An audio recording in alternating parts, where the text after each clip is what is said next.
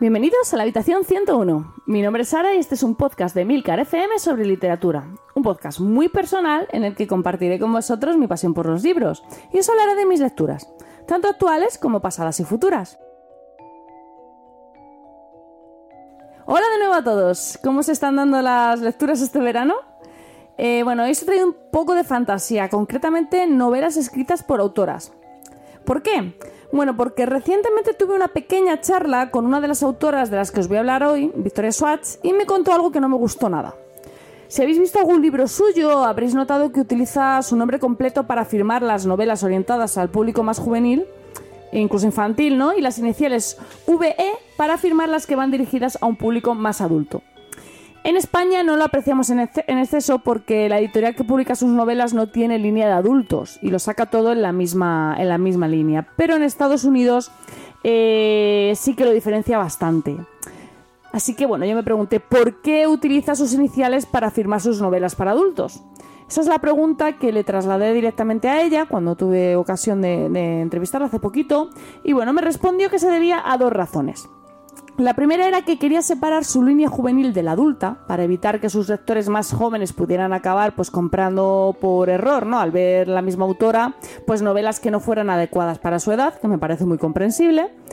Y la segunda, la más dura y la que me ha llevado a preparar el programa de hoy, fue porque en el mercado literario, sobre todo en Norteamérica, eh, penaliza seriamente a las autoras y, bueno, ella no quería que los lectores dejaran de comprar su libro por el simple hecho de estar firmado por una mujer. Quería, bueno, liberarse un poco de ese prejuicio. Entonces, según me dijo, eh, incluso había lectores que habían llegado a agradecerle el gesto porque, bueno, le habían dicho que si no, no hubieran descubierto sus libros.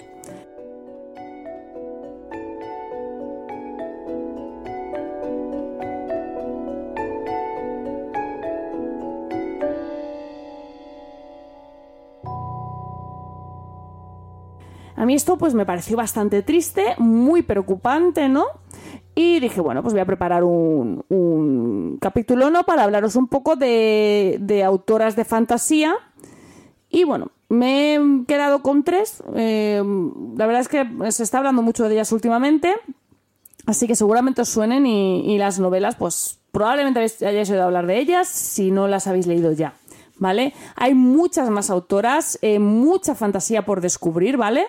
Pero bueno, yo tengo el tiempo que tengo, he leído también pues, los libros que he leído, que tampoco me he leído todos los libros de autoras que hay, aunque me encantaría y lo terminaré haciendo si vivo muchos años. y bueno, he tenido que hacer una pequeña selección.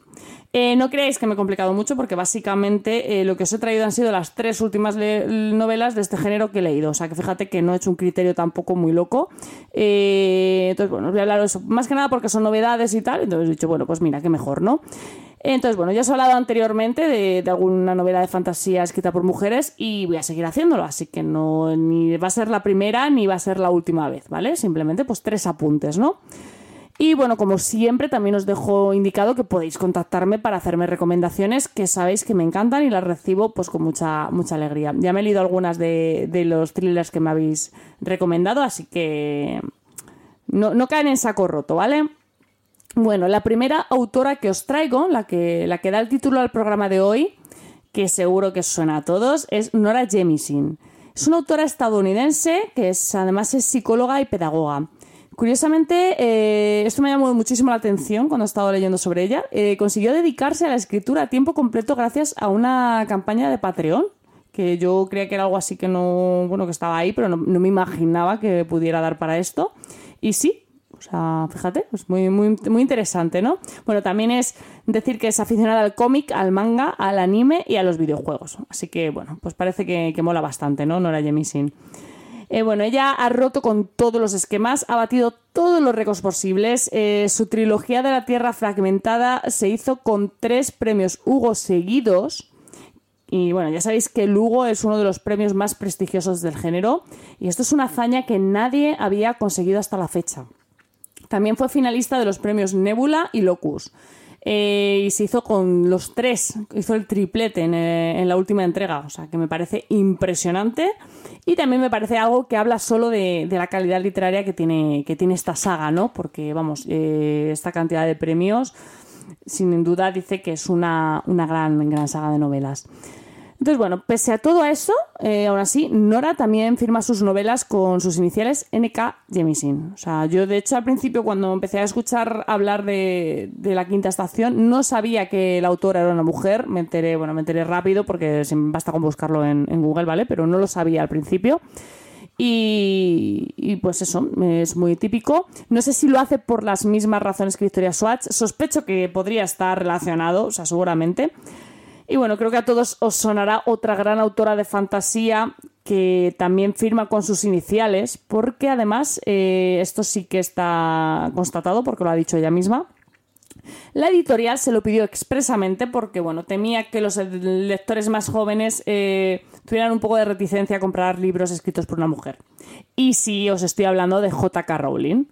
Entonces, pues bueno, tres ejemplos, ¿no?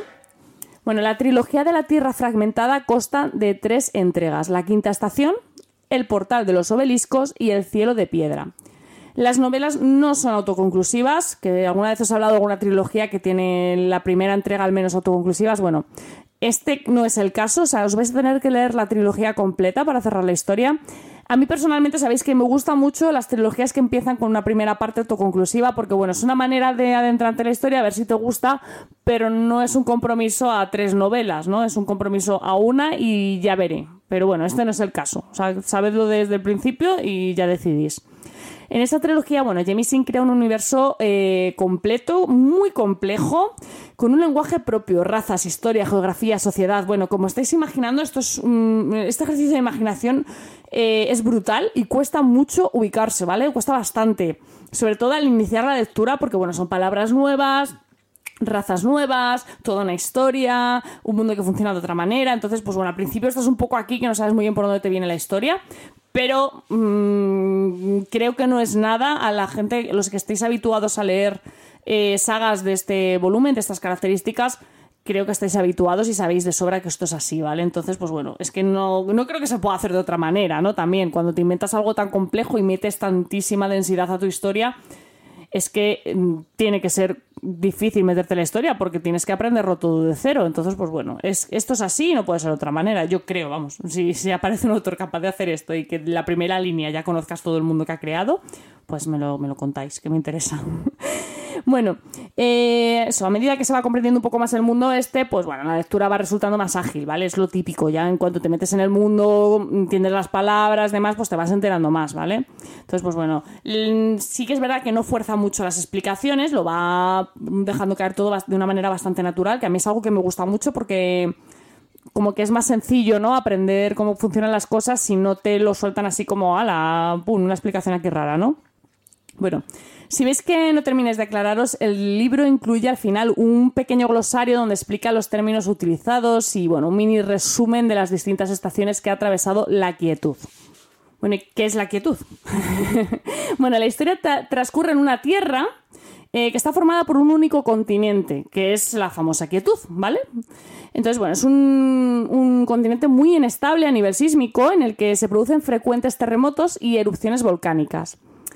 En este escenario van a aparecer los orogenes, que son humanos con una mutación que les permite sesapinar, que es algo así como, bueno, como sentir los movimientos de la Tierra y controlarlos, ¿vale?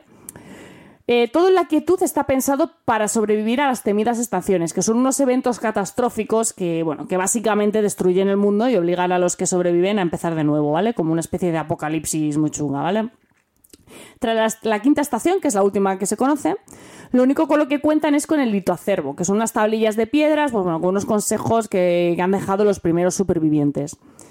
Y bueno, al final, además la novela está estructurada de manera que al final de cada capítulo podéis leer unos fragmentos de este litoacervo, ¿vale? Para ir comprendiendo un poquito mejor el mundo que ha creado Jemisin.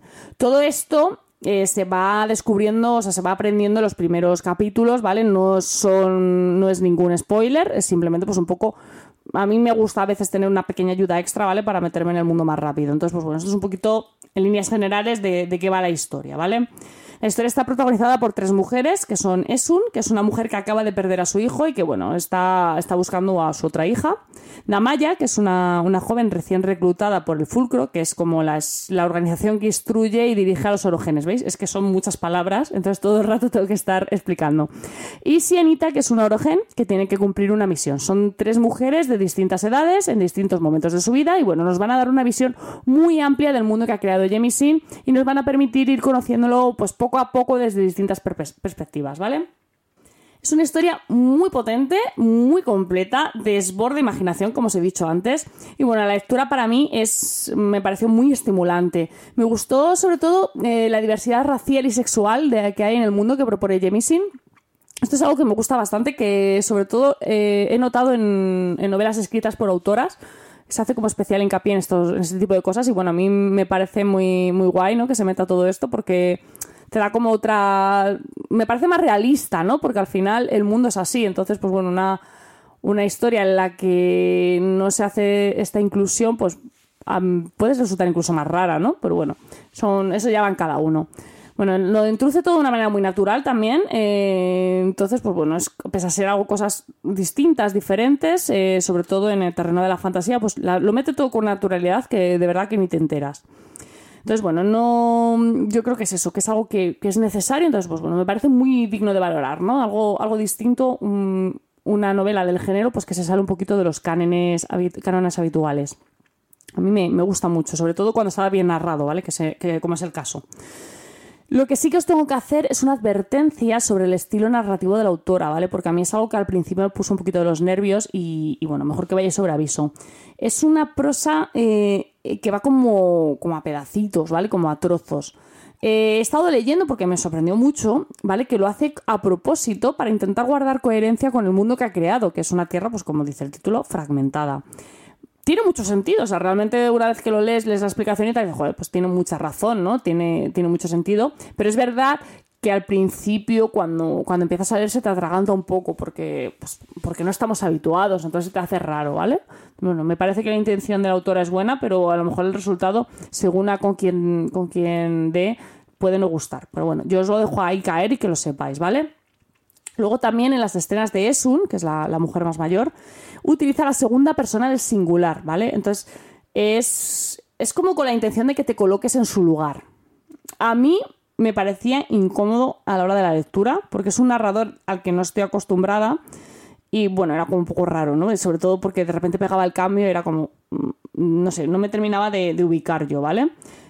Pero bueno, al final es verdad que cuando ya llevas varios capítulos ya te, habitúas y casi que ni, te acuerdas, o sea, ni te enteras ya, ¿vale? Y bueno, la verdad es que esto es otra cosa que me parece brillante porque tiene sentido cuando, cuando acabas eh, este primer libro y, me parece una genialidad. O sea, cuando descubrí o cuando ves por qué lo hace o cómo lo hace o qué intención tiene que haga esto, por decirlo de alguna manera, bueno, te quedas con la boca abierta, ¿vale? Bueno, no me gustaría eh, que no se me olvide que no quiero terminar de hablar de esta trilogía sin hacer una mención especial a David Tejera, que es el traductor de la saga. Y me parece brutal el trabajo que hace. Eh, yo creo que esta novela no es nada fácil de traducir, pero él, bueno, consigue un resultado espectacular. De hecho, publicó un hilo muy interesante en Twitter comentando pues cómo fue el proceso de traducción de la novela y, demás. si queréis eh, seguirle, pues bueno, está traduciendo todo lo de la, autora, cosas muy interesantes. Así que bueno, ahí le tenéis, está en Twitter. Y bueno, como apunte final, también os dejo que, de esta misma autora he leído Los 100.000 reinos, que es una novela que tira más a lo juvenil y que, bueno, tiene las características típicas del género, pues los personajes son un poquito más flojos, ya sabéis, ¿no? Los típicos clichés. Pero bueno, a mí personalmente me gustó bastante. Me, es muy ágil, es una lectura muy ágil. igual que os digo que en la quinta estación eh, cuesta un poco más leerlo por, el, por la forma de escribir que, que decide utilizar la autora en los 100.000 reinos te, digo todo lo contrario, ¿vale? Se lee del tirón, es muy ágil la lectura, entonces, pues bueno, está muy bien. Eh, la, idea que, crea para, el universo de esta novela también es muy, chula, muy original. Y bueno, es, una trilogía también, aunque aquí sí que os digo que el primer tomo es autoconclusivo. Entonces, pues bueno, se puede leer de manera independiente. O sea, que ahí lo dejo. Si os apetece leerlo, pues ahí está, ¿vale? Lo voy a dejar también enlazado.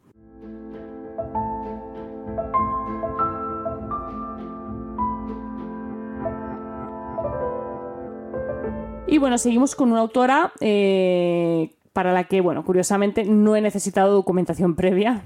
Y es que, bueno, como os decía al principio, eh, tuve la ocasión de conocer a Victoria Swatch el pasado mes de junio y estuve charlando con ella sobre sus novelas y su proceso creativo. No estaba ya sola, ¿vale? Había más, más gente, pero bueno, sí que tuve la ocasión de, verla en persona y la verdad es que me sorprendió muy favorablemente porque es una mujer muy cercana y, sin reparos a la hora de contar detalles íntimos de su proceso creativo o de su propia vida, lo cual, pues bueno, me parece muy, muy interesante. Es una autora muy creativa, muy prolífica. En apenas 8 años de carrera lleva escrita más de 14 novelas. Y bueno, ella misma explicó que funciona a poquitos, es decir, bueno, no se plantea escribir novelas completas, sino que mantiene, tiene como una mente, en la mente una idea, un guion, y bueno, va escribiendo escenas. Y cuando está escribiendo una novela, eh, ella solo se dedica a ella, pero bueno, paralelamente, va como trabajando ahí en background y va creando, imaginando otras cosas. Como ya he comentado, tiene varias novelas publicadas, pero yo he leído hasta la fecha solo cuatro de sus libros. Eh, una obsesión perversa, y la trilogía Sombras de Magia, que consta de tres novelas, una magia más oscura, Concilio de Sombras y Conjuro de Luz. Eh, las traducciones de los títulos a mí personalmente no me terminan de conquistar al español porque me parece que han los han hecho más juveniles de lo que son las novelas, ¿vale? Pero bueno, son, los, son las traducciones que hay, ¿vale? Eh, el título original en inglés pues me parece bastante más, chulo. Por ejemplo, Una obsesión perversa se titula Vicious, que me parece un título muy guay, ¿no? Entonces, pues bueno. Eh, y, en, en, Trilogía de Sombras quiero recordar que es algo así como Shadows of Magic, que, que mola, ¿no? Bueno, pues la trilogía de Sombras de Magia partió de una premisa que, bueno, a mí me encantó. De hecho, fue como conocí a la autora, porque leí la, la sinopsis, me gustó un montón y dije, tengo que hacerme con este libro. Y bueno, es el protagonista es que es un mago capaz de viajar entre universos paralelos. La acción transcurre en los tres Londres, un Londres gris, que no tiene magia, un Londres rojo, que es un reino muy rico donde la magia es venerada, y un Londres blanco, donde la lucha por controlar la magia ha dejado la ciudad en ruinas. Y se dice que también existió alguna vez un Londres negro. Pero bueno, para saber más sobre eso vais a tener que leer el libro porque yo no os lo voy a contar. La trilogía va de más a menos, ¿vale? Eso también os lo digo. El primer tomo me pareció bastante fuerte, es verdad que luego va perdiendo enganche a medida que avanza la trama. De hecho, a mí las dos últimas entregas me parecieron un poco más flojillas. Creo que no era necesario alargar tanto la historia y... Mm, a ver, por un lado sí, porque los personajes, el universo que monta Swatch eh, engancha mucho y pues quieres seguir conociendo cosas sobre ellos. Pero es verdad que, que para hacerlo termina recurriendo a tópicos que a mí no me convencen. Entonces yo creo que se hubiera quedado mejor en el primer libro. De hecho, se puede leer perfectamente el primer libro solo. Entonces, pues no tenéis problema con eso. Eh, aquí en España yo la he visto publicada como juvenil aunque en Estados Unidos está la línea de adultos. Yo diría que está a medio camino entre una cosa y la otra, ¿vale? La, sobre todo esta primera parte que os digo. Luego es verdad que sí que tira más hacia el género juvenil. Y bueno, la otra novela que he leído es Una obsesión perversa, ¿vale? Que es una historia que trata sobre superhéroes o supervillanos, según se vea, ¿vale? Los protagonistas son Victor y Eli, que son dos compañeros de universidad que tienen una relación de amistad un tanto tensa. Tanto que, bueno, yo me pasé todo el libro sin tener claro quién era el héroe y quién era el villano. A mí me recordó, eh, salvando las distancias, obviamente, a la trilogía Unbreakable de M. Night Shyamalan. Por, si no pronuncia bien, no me perdonáis. Por todo aquello de, la dualidad que hay entre el héroe y el villano y bueno, esa manera tan ambigua de presentaros. También es verdad que vi las películas casi a la vez que, leía el libro y bueno, pues es, como que, estaba como inevitablemente comparándolo. Entonces, pues bueno, a lo mejor es una cosa que he traído yo un poco aquí por los pelos, pero a mí me, recordaba, ¿no? Me parecía un poquito que de lejos que tenía como el mismo, el mismo tono. Y bueno, según me contó la propia Victoria, escribió esta novela para sí misma eh, esta historia, la verdad es que me, dejó bastante impactada. Por aquel entonces ella ya había escrito dos novelas que habían pasado sin pena ni gloria y estaba a punto de abandonar, pero decidió darse una última oportunidad. Como no quería que nadie fuera a leer su novela, pues te puedes imaginar, ¿no? Nadie me va a leer, pues mm, hago lo que me dé la gana. Entonces escribió lo que realmente quería escribir, sin ninguna presión, sin ninguna obligación y sin querer cumplir eh, expectativas de nadie. Y curiosamente fue su novela más exitosa. Eh, ella misma dice que es la novela que la salvó y que la convirtió en, que convirtió la escritura en su profesión, lo cual me parece pues muy bonito, ¿no? Eh, ahora acaba de publicarse en nuestro país la segunda entrega de la historia, aunque lleva ya varios años publicada en, Estados Unidos, pero bueno, así es esto.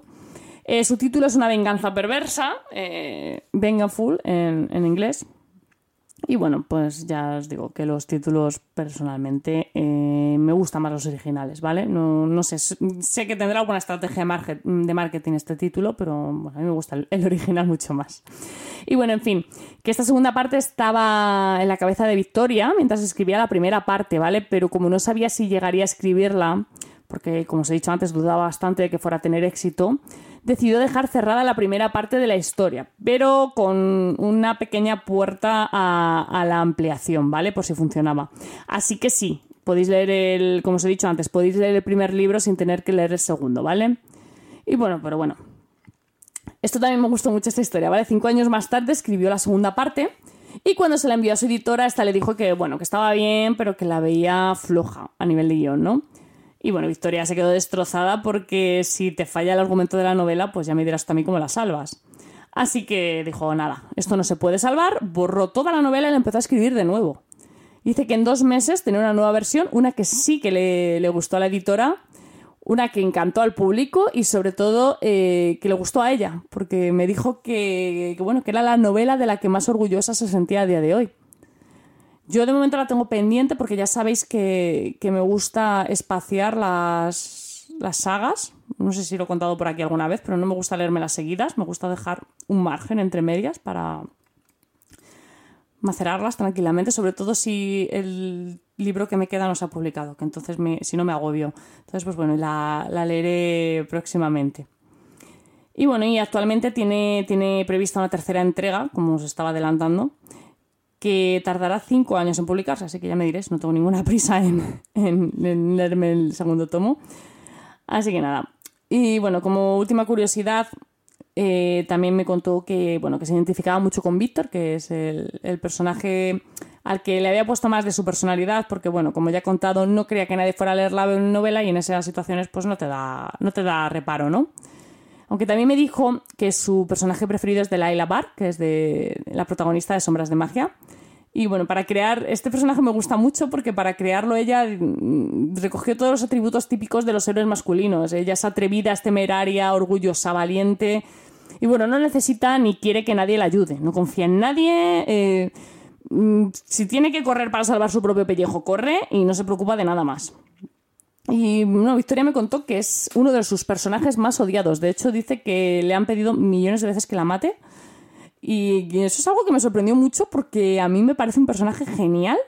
Me encanta, es uno de mis personajes preferidos de, fantasía y bueno, no sé, me, da pena que, la gente la odie porque creo que debería haber más personajes como, como ella.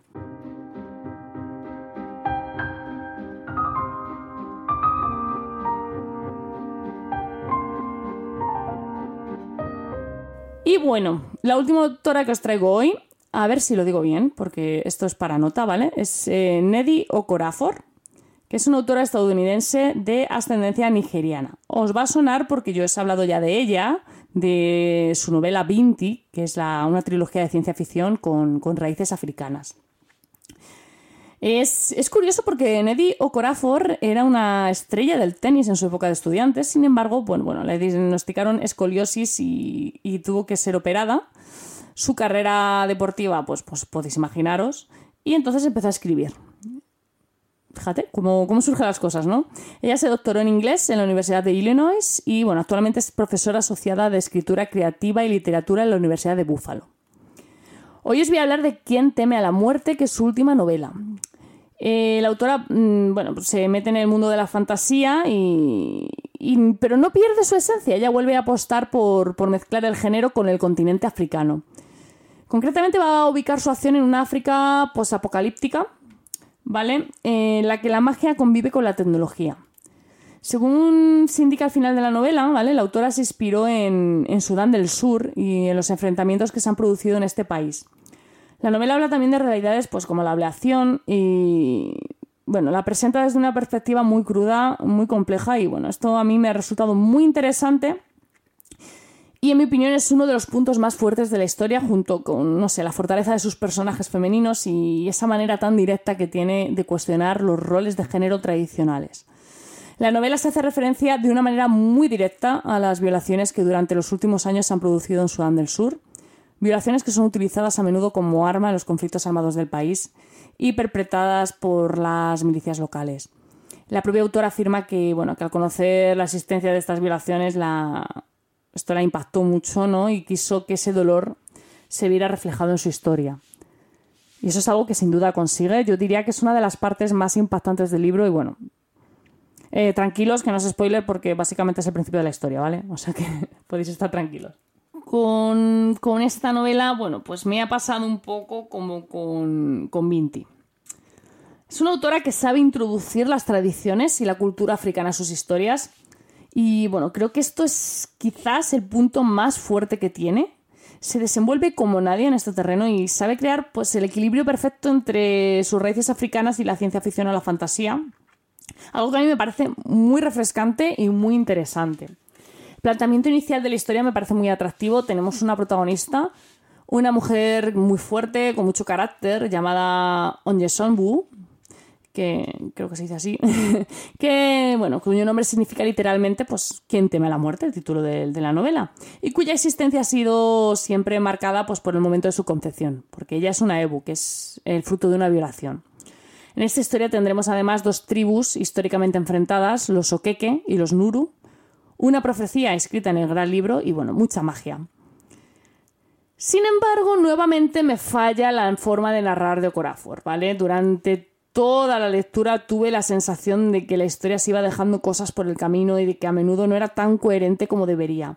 Hay escenas por las que se pasa casi de puntillas, ¿vale? Como de una manera muy rara, pese a que son bastante relevantes para la trama y sobre todo para el crecimiento personal de la protagonista, y otras que a mi juicio son más intrascendentes en las que la autora pues se recrea con mucho detenimiento o bueno, escenas directamente que no aportan nada a la trama y que están ahí desperdigadas sin sentido alguno y que encima pues, te vuelven loco porque dices, esto me está intentando contar algo, pero no. Entonces, pues bueno, a mí personalmente me resulta un poco frustrante porque, ya os digo, había ocasiones en las que me costaba enterarme de qué estaba pasando exactamente y, tenía sensación, la sensación, bueno, sobre todo al final de, de la novela, de que el autor iba como dando palos de ciego en busca de un final apropiado para su historia, pero sin tener ni idea de hacia dónde se dirigía. Era como que la, novela la llevaba ella en vez de, llevar ella la novela. Que ojo, puede estar genial, ¿vale? Según el tipo de, novela que quieras leer. A mí personalmente me gustan más las historias que veo que están definidas desde el principio y que me quedo con la boca abierta al final cuando veo la maestría con la que el autor me ha llevado hasta el final pero bueno, mm, esto no significa que esto esté mal, simplemente son opiniones personales, ¿vale? Y también me gustaría, pues bueno, hacer dos, menciones especiales, ¿vale? Por un lado, el, también a la traductora, Carla Bataller.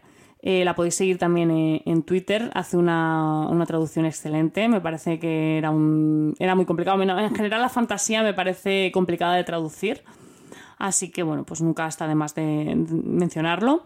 Y por otro lado, la portada que ha hecho Joe Hiffy, que es un diseñador gráfico de origen sudafricano. Si tenéis la oportunidad, eh, de verdad, echar un vistazo a sus trabajos porque son una pasada. De hecho, yo, yo me compré el libro mmm, prácticamente solo por saber que lo había traducido Carla, que suele tener buen ojo, y por la portada que me pareció una pasada. Entonces, pues bueno. bueno, también la sinopsis ayuda un poco, también me gusta. Eh, eso es todo por hoy. Espero que os haya resultado interesante, que os animéis a leer a estas o a otras autoras, para que no se pueda decir que la literatura fantástica no es cosa de mujeres, porque sí que lo es y mucho.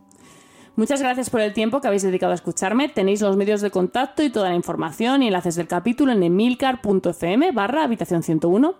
Si me estás escuchando desde, desde Overcast y te ha gustado el capítulo, te agradecería que le pusieras una estrella para recomendarlo y así poder llegar a más gente. Leed mucho y recordad, nos encontraremos en el lugar donde no hay oscuridad.